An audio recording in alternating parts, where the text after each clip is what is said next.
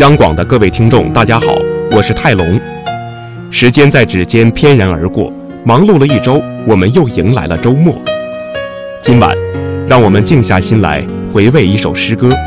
现在为您送上诗人食指于一九六八年创作的一首朦胧诗《相信未来》。当蜘蛛网无情地查封了我的炉台。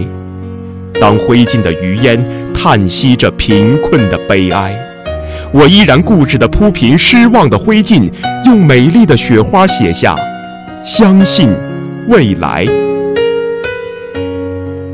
当我的紫葡萄化为深秋的露水，当我的鲜花依偎在别人的情怀，我依然固执地用凝霜的枯藤，在凄凉的大地上写下“相信”。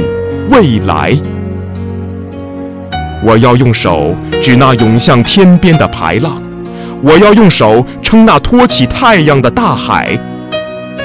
摇曳着曙光，那只温暖漂亮的笔杆，用孩子的笔体写下“相信未来”。我之所以坚定地相信未来，是我相信未来人们的眼睛。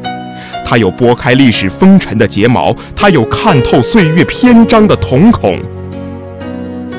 不管人们对于我们腐烂的皮肉，那些迷途的惆怅，失败的苦痛，是寄予感动的热泪，深切的同情，还是给予轻蔑的微笑，辛辣的嘲讽。我坚信，人们对于我们的脊骨那无数次的探索、迷途、失败和成功，一定会给予热情、客观、公正的评定。是的，我焦急地等待着他们的评定。朋友，坚定地相信未来吧，相信不屈不挠的努力，相信战胜死亡的年轻，相信未来，热爱生命。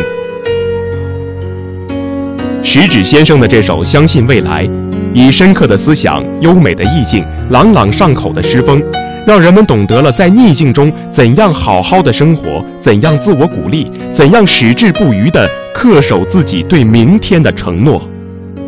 如今这首诗走到今天，已将近五十个春秋。